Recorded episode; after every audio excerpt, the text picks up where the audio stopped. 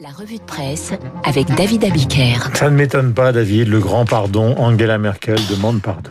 Angela Merkel demande pardon et c'est curieux, un dirigeant qui demande pardon pour avoir pris une mauvaise décision, ça n'arrive pas tous les jours, je vous raconte. Hier, Berlin, euh, rapporte le Figaro, Angela Merkel qui voulait imposer cinq jours de restrictions renforcées à Pâques, s'est livrée à un mea culpa. En cause, la fermeture annoncée du 1er au 5 avril des églises et des commerces à l'exclusion des magasins d'alimentation. Bon, voilà, elle annonce ça il y a quelques jours. La décision prise lundi, après 12 heures de discussion avec les présidents des Länder, rappelle le Huffington Post, eh bien, ça a suscité un tollé. Alors, la chancelière, qu'a-t-elle fait? Elle a reconnu s'être trompée.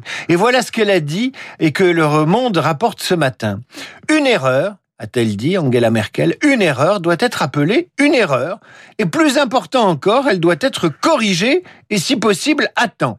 Je sais que cette proposition de fermer les commerces et les églises, les églises cinq jours a provoqué une incertitude supplémentaire. Je le regrette profondément, et pour cela, je demande pardon à tous les citoyens. Hmm. Waouh Merkel qui demande pardon parce qu'une décision prise à la hâte est contestée et mal comprise. Vous imaginez chez nous un dirigeant politique demandant pardon pour une mauvaise décision Je demande pardon pour le cafouillage sur les masques. Je veux présenter des excuses aux Français pour les allers-retours sur la stratégie de vaccination. L'application Stop Covid était une erreur mal conçue et mal expliquée. Vous imaginez? Non, ça n'arriverait pas en France. Pourquoi? Parce que chez nous, l'homme politique est un homme providentiel. Et cet homme fait la une du Figaro ou du Point C'est pas Macron qui va s'excuser ou demander pardon. Vous voyez la une du Figaro ce matin, le président est déjà focalisé sur 2022 et la présidence de l'Union européenne.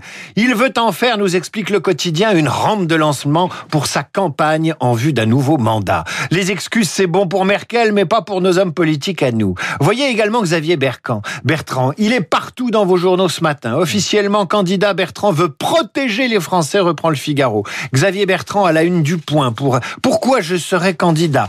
Xavier Bertrand à la une de Libération, du Parisien aujourd'hui en France, Xavier Bertrand à la une de la Voix du Nord. Pendant que Merkel, elle, demande pardon, la France fabrique des hommes providentiels. Vous avez aussi Manuel Valls, portrait dans le Figaro. Valls qui explique pas une goutte de sang français et qui raconte dans un livre au même titre qui paraît chez Grasset son amour de la France au moment de revenir de son exil espagnol. De, de Romain Gary. Exactement. Manuel Valls, dont Paris Match raconte cette semaine comment sa femme l'a sauvé de la dépression. Voilà ce qu'il dit, Manuel Valls. J'ai failli crever, lance-t-il à Paris Match. Au printemps 2017, quand Macron est élu, quand il n'a plus le pouvoir. Vous imaginez Angela Merkel raconter à un magazine grand public allemand qu'en quittant la chancellerie à la fin de son dernier mandat, elle a failli crever parce que le pouvoir l'avait quittée. Non, Angela Merkel demande pardon aux citoyens allemands parce qu'elle a voulu imposer des mesures trop restrictives à ses compatriotes pendant cinq jours. Alors de deux choses l'une, soit quelque chose ne tourne pas rond chez nos hommes providentiels à la française, obsédés par le pouvoir dans une France, dans une France qui s'approche. Bon coup, bah oui, dans une France qui s'approche tout doucement des 100 000 morts du Covid. Soit Angela Merkel est une très grande, très grande dirigeante européenne. Mais tout le monde le sait, vous savez qu'elle a toujours été en tête de tous les classements donnés, par exemple par Time Magazine comme étant la femme la plus puissante d'Europe, même si les dernières élections et les derniers sondages ne sont pas ou ne sont pas trop favorables. Des hommes et des femmes à la une de Ça m'intéresse. Le magazine Ça m'intéresse change de formule avec plus de photos et ce sujet qui passionne à la fois les sciences naturelles et les sciences sociales. Être un homme, être une femme, ça veut dire quoi aujourd'hui? Ah. Parce qu'hier c'était simple, mais aujourd'hui c'est plus compliqué. Vous découvrez dans Ça m'intéresse qu'il y a plusieurs façons de déterminer le sexe d'une personne. Vous avez le sexe chromosomique, le sexe hormonal, le sexe anatomique. Ensuite, vous avez le sexe social. Et ça, c'est une autre paire de manches. Et bien entendu, Ça m'intéresse consacre trois pages à la liberté de choisir son identité sexuelle. En clair, en 2021, on peut choisir son sexe. Le genre est donc une construction sociale et culturelle de l'identité sexuée. Le genre peut correspondre ou pas au sexe biologique. Alors qui décide? Eh bien c'est moi, c'est moi qui choisis mon sexe. Et là, petit lexique dans Ça m'intéresse, petit lexique passionnant. Cisgenre, qu'est-ce que c'est? C'est un homme ou une femme dont le sexe biologique correspond à son sexe social. Par exemple, Guillaume Durand euh, est né avec un sexe masculin. Vous allez vous en prendre une, allez-y. Et il vit sa vie d'homme. Voilà, il vit sa vie d'homme. Vous, vous êtes cisgenre, Guillaume. Genre, à genre se dira en revanche d'une personne qui ne serait réclame d'aucun genre. En clair, vous entrez dans une galerie d'art, on vous dit bonjour madame, eh bien vous répondez non non. On vous dit pardon monsieur et vous répondez non non non plus. Trans, c'est celle ou celui qui s'affirme dans un autre sexe que celui qui a été assigné à la naissance. Le mot assigné est très politique. Assigné, ça veut dire qu'on a décidé pour vous de votre sexe. Et ça, c'est pas bien. Et que la science décide pour votre sexe aujourd'hui, c'est assez contesté. Car l'individu roi veut décider de son sexe. Mais ça se complique car la communauté trans rejette le terme de transsexuel, car il est associé à des préjugés. Vous avez aussi le non-binaire. Le non-binaire, poursuit, ça m'intéresse, c'est quelqu'un qui refuse d'appartenir au schéma binaire homme-femme. Ce journal a totalement changé. Ah ben c'est ça m'intéresse, il évolue avec son temps. Il est ailleurs, donc le non-binaire. De Gaulle dirait qu'il est au-dessus des partis.